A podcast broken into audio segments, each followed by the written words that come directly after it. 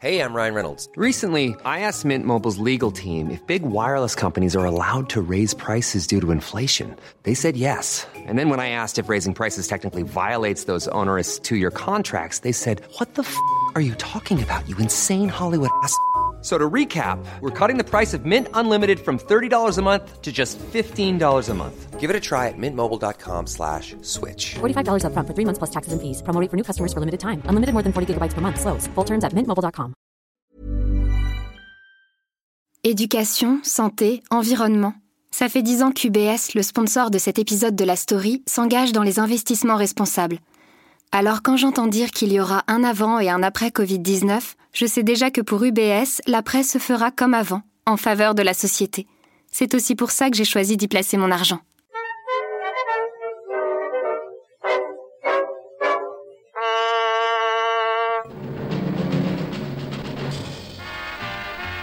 Pour l'équipe Des échos. comme pour vous, le mois d'août, ce sont les vacances. Vous ne nous en voudrez donc pas de modifier en cette occasion notre présentation habituelle et de vous emmener flâner dans ce haut lieu du tourisme international qui s'appelle la Tour Eiffel. Pour clore les séries d'été de la Story, on fait un crochet par la Tour Eiffel, le monument parisien par excellence. Elle est un écosystème à elle toute seule, une apporteuse d'affaires pour tout un tas d'activités et de commerces. De la télé aux mariés, on va en faire le tour, ensemble, tout au long de la semaine. Mais d'abord, on va s'intéresser aux clés de son succès. Je suis Michel Varnet, bienvenue dans La Story, le podcast d'actualité des échos, en version été. Vous avez des visiteurs de toutes les nationalités. Ah, de toutes les nationalités. de toutes les nationalités. Vous pouvez nous présenter Paris en Yougoslave hein? Arc de Triomphe, molim, hein? molim. On, euh, Notre-Dame, euh, Sacré-Cœur. Elle a 130 ans cette année et brille d'une santé éclatante, surtout quand ses 20 000 ampoules la font scintiller à la nuit tombée. La Tour Eiffel est le monument payant le plus visité au monde. 3500 visiteurs par heure en moyenne empruntent ses ascenseurs. C'est un symbole globalisé de romantisme, d'élégance. On la connaît jusqu'aux confins du monde et on rêve de convoler à ses pieds. Un succès fou. Ce succès, il, il a été initialement très très fort, il a connu des hauts et des bas. Bertrand Lemoine est historien de l'architecture. Il a publié La Tour de Monsieur Eiffel aux éditions Découvertes de Gallimard. Initialement, la tour, quand elle a été inaugurée en 1889, à l'occasion de l'exposition universelle de Paris, euh, elle a eu 2 millions de visiteurs hein, pendant cette année-là. En 1900, l'exposition universelle suivante, elle n'a plus que 1 million de visiteurs, alors que l'exposition elle-même a connu 30 millions de visiteurs. Et euh, dans les années 20-30, euh, il y a eu un petit creux de désaffection. Il y avait peut-être la tour était rentrée déjà dans le paysage. euh, on s'y était habitué. Elle avait moins cet effet de nouveauté qu'elle a eu pendant l'exposition universelle. Mais après, euh, sa croissance a augmenté, et a augmenté d'ailleurs à mesure que le tourisme, tout simplement, a augmenté à Paris. Paris est aujourd'hui la première destination touristique au monde, et, la tour fait partie, bien sûr, de l'attractivité de, de Paris. Une ligne harmonieuse, une hauteur vertigineuse. Elle est l'œuvre d'un génie de la construction métallique. L'État français veut marquer le centenaire de la Révolution française pour l'exposition universelle de 1889. Il veut la tour la plus haute du monde, 300 mètres. Gustave Eiffel réussit à imposer son projet au concours de 1886 face à des concurrents de pierre, de briques ou de bois. Apparemment, on a échappé au pire. Et la tour de Gustave Eiffel, pour le meilleur, va dépasser son rôle. La tour, c'était le clou, en quelque sorte, de l'exposition universelle de 1889. Elle se dressait à l'entrée de l'exposition, près de la Seine. Elle servait de porte d'entrée, d'ailleurs, puisqu'on passait sous l'arche de la tour pour rentrer dans l'expo qui était installée sur tout le champ de Mars. Le champ de Mars était beaucoup plus large à l'époque. On n'a pas construit euh, les bords encore à l'époque, puisqu'on les a construits en 1910 seulement. Et, et donc la tour était à la fois la tour la plus haute du monde, bien plus haute que les cathédrales, euh, que les pyramides d'Égypte, que l'obélisque de Washington, pratiquement le double. Et en soi, c'était une attraction. C'était une attraction pas seulement à regarder, à voir, mais on pouvait y monter. Avait des ascenseurs. C'était nouveau. On n'a jamais fait d'ascenseur aussi, d'ailleurs. C'est aussi, c'était un exploit technique. Et on pouvait monter jusqu'à 300 mètres, ce qui est déjà en soi aussi quelque chose d'un peu enivrant. C'est presque une expérience de grimper sur un monument aussi haut et en plein air, dehors, en quelque sorte, même si on allait en ascenseur du deuxième au troisième étage, et à pied éventuellement jusqu'au deuxième, ou en ascenseur. Et du haut de la tour, on pouvait découvrir le panorama de Paris. Vous voyez dans le fond là-bas, on voit très très bien là, hein Là, c'est un joli monument là, hein Vous voyez, hein C'est bien, hein Ici en bas, on voit rien du tout, hein Paris en 1889, c'était une ville qui avait subi des transformations considérables hein, sous le Second Empire, sous Haussmann, qui s'était rénovée. C'était une ville très, très horizontale, très blanche, euh, façade en calcaire, les toits gris, donc un pays, la Seine au milieu, ces grands monuments qu'on voit très bien de la Tour Eiffel. Et donc ça donnait aussi un sentiment d'appropriation au fond de, Paris. On pouvait voir tout Paris, ce qu'on ne pouvait pas faire auparavant, sauf quelques privilégiés qui avaient la chance de monter en ballon, par exemple, euh, et avoir des vues à vol d'oiseau, comme on disait à l'époque. Donc pour les 2 millions de visiteurs qui sont venus, ça a été euh, sans doute une expérience à la fois de découvrir ce monument complètement inédit et de découvrir aussi Paris sous un angle tout à fait nouveau. Et en, ce sens, la Tour Eiffel a été vraiment un facteur d'attractivité très fort de l'exposition universelle. Le, ballon, euh, donc la montgolfière, datait déjà la fin du XVIIIe siècle. Il y avait des ballons, y compris des ballons captifs pendant le siège de Paris en 1870. On avait même pris des photos. Donc on avait déjà des vues à vol d'oiseau, des vues aériennes de Paris. Mais jamais euh, tout un chacun n'avait pu faire l'expérience justement de cette découverte d'un panorama formidable. On voit quasiment à 40 km par beau temps autour de Paris. on découvrait une ville en pleine transformation. Paris va bientôt changer de siècle et la tour Eiffel va ouvrir une nouvelle ère. Gustave Eiffel y croit dur comme fer. À tel point qu'il finance en majeure partie le devis initial de 6 millions et demi de francs de l'époque. Une fortune, mais le succès de la billetterie va lui donner raison. Euh, je ne sais plus le prix exact du billet, mais c'était, oui, relativement cher. D'ailleurs, les 2 millions de visiteurs ont permis d'amortir la tour pendant la durée même de l'expo. N'oublions pas que la tour a été financée aux trois quarts par Eiffel lui-même, avec des prêts qu'il avait souscrits auprès de, trois banques, qu'il a pu rembourser par avance, avec certes une subvention pour accompagner la construction de la tour, une subvention qui couvrait à peu près le quart de la dépense, parce que la tour était destinée à figurer la porte d'entrée de l'exposition, précisément, elle faisait partie de l'expo. Mais l'essentiel, les risques, y compris les risques techniques et financiers, ont été pris par Eiffel. Et euh, cette opération a été, dès le départ, euh, euh, très rentable en quelque sorte, puisque sa tour a été amortie. Les emprunts qu'il avait contractés ont pu être remboursés très très rapidement dès la première année d'exploitation.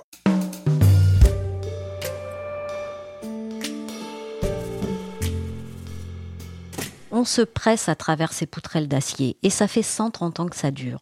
Depuis 1889, la Tour Eiffel a vu 306 millions de visiteurs. Mais on se demande si à l'origine, elle a bien été prévue pour ça. Pas vraiment, non. À l'origine, elle devait accueillir à peu près 500 000 personnes par an.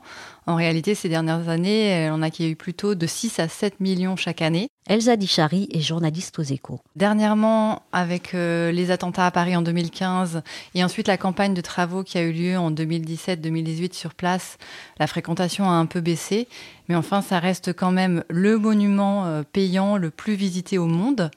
Et outre les 6 à 7 millions de personnes qui montent à la Tour Eiffel chaque année, on estime à peu près à 20 millions le nombre de personnes qui viennent l'admirer d'en bas. Donc la Tour Eiffel, c'est un des cinq sites les plus visités à Paris, avec les Champs-Élysées, Montmartre, le musée du Louvre et Notre-Dame. Elsa, ce n'est pas compliqué à gérer une telle affluence? Effectivement, euh, ça veut dire qu'il euh, faut gérer les flux de touristes euh, qui arrivent sur place et c'est compliqué. On a vu souvent des très longues files d'attente à la Tour Eiffel.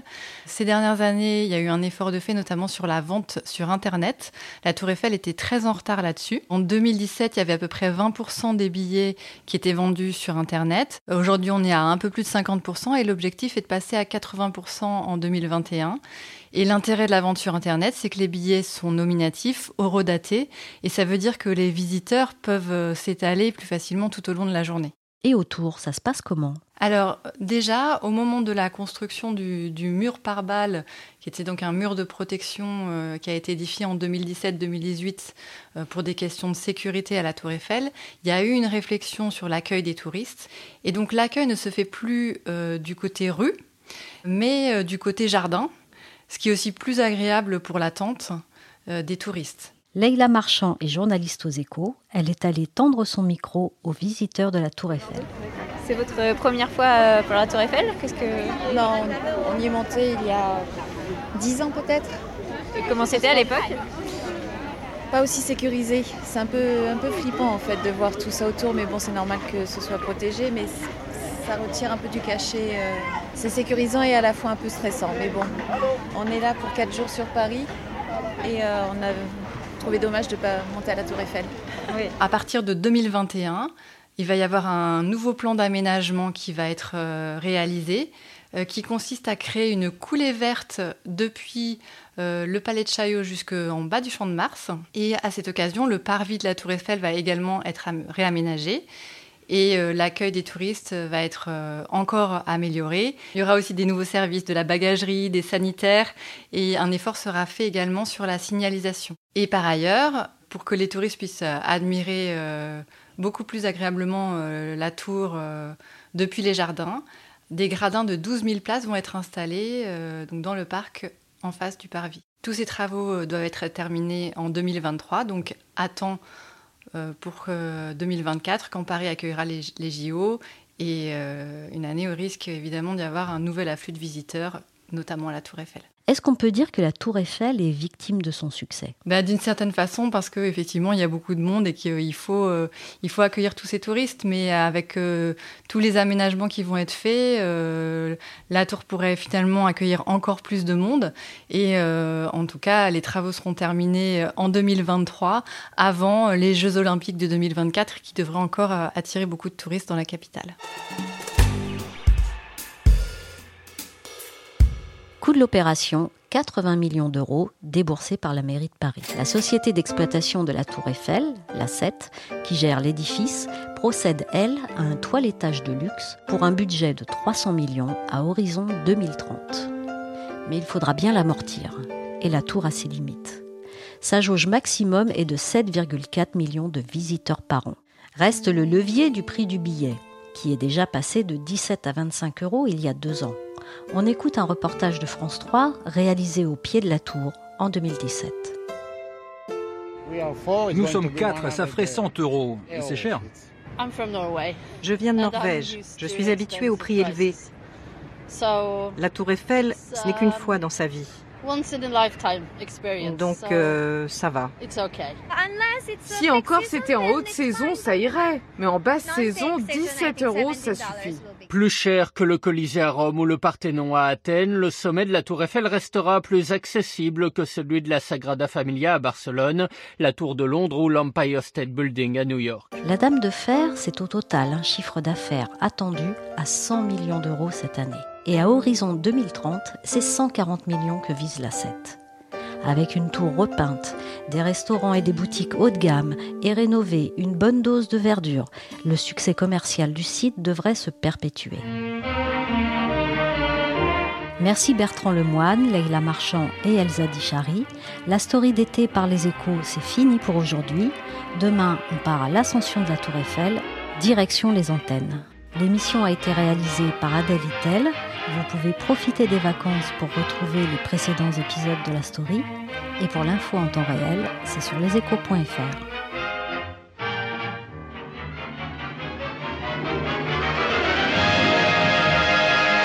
Mesdames, Messieurs, la visite est terminée. N'oubliez pas le guide, s'il vous plaît. Planning for your next trip? Elevate your travel style with Quince. Quince has all the jet setting essentials you'll want for your next getaway, like European linen premium luggage options, buttery soft Italian leather bags, and so much more. And it's all priced at 50 to 80% less than similar brands. Plus, Quince only works with factories that use safe and ethical manufacturing practices. Pack your bags with high-quality essentials you'll be wearing for vacations to come with Quince. Go to quince.com slash trip for free shipping and 365-day returns. Support comes from ServiceNow, the AI platform for business transformation. You've heard the hype around AI. The truth is, AI is only as powerful as the platform it's built into. ServiceNow is the platform that puts AI to work for people across your business, removing friction and frustration for your employees, supercharging productivity for your developers, providing intelligent tools for your service agents to make customers happier. All built into a single platform you can use right now. That's why the world works with ServiceNow. Visit servicenow.com/ai for people to learn more.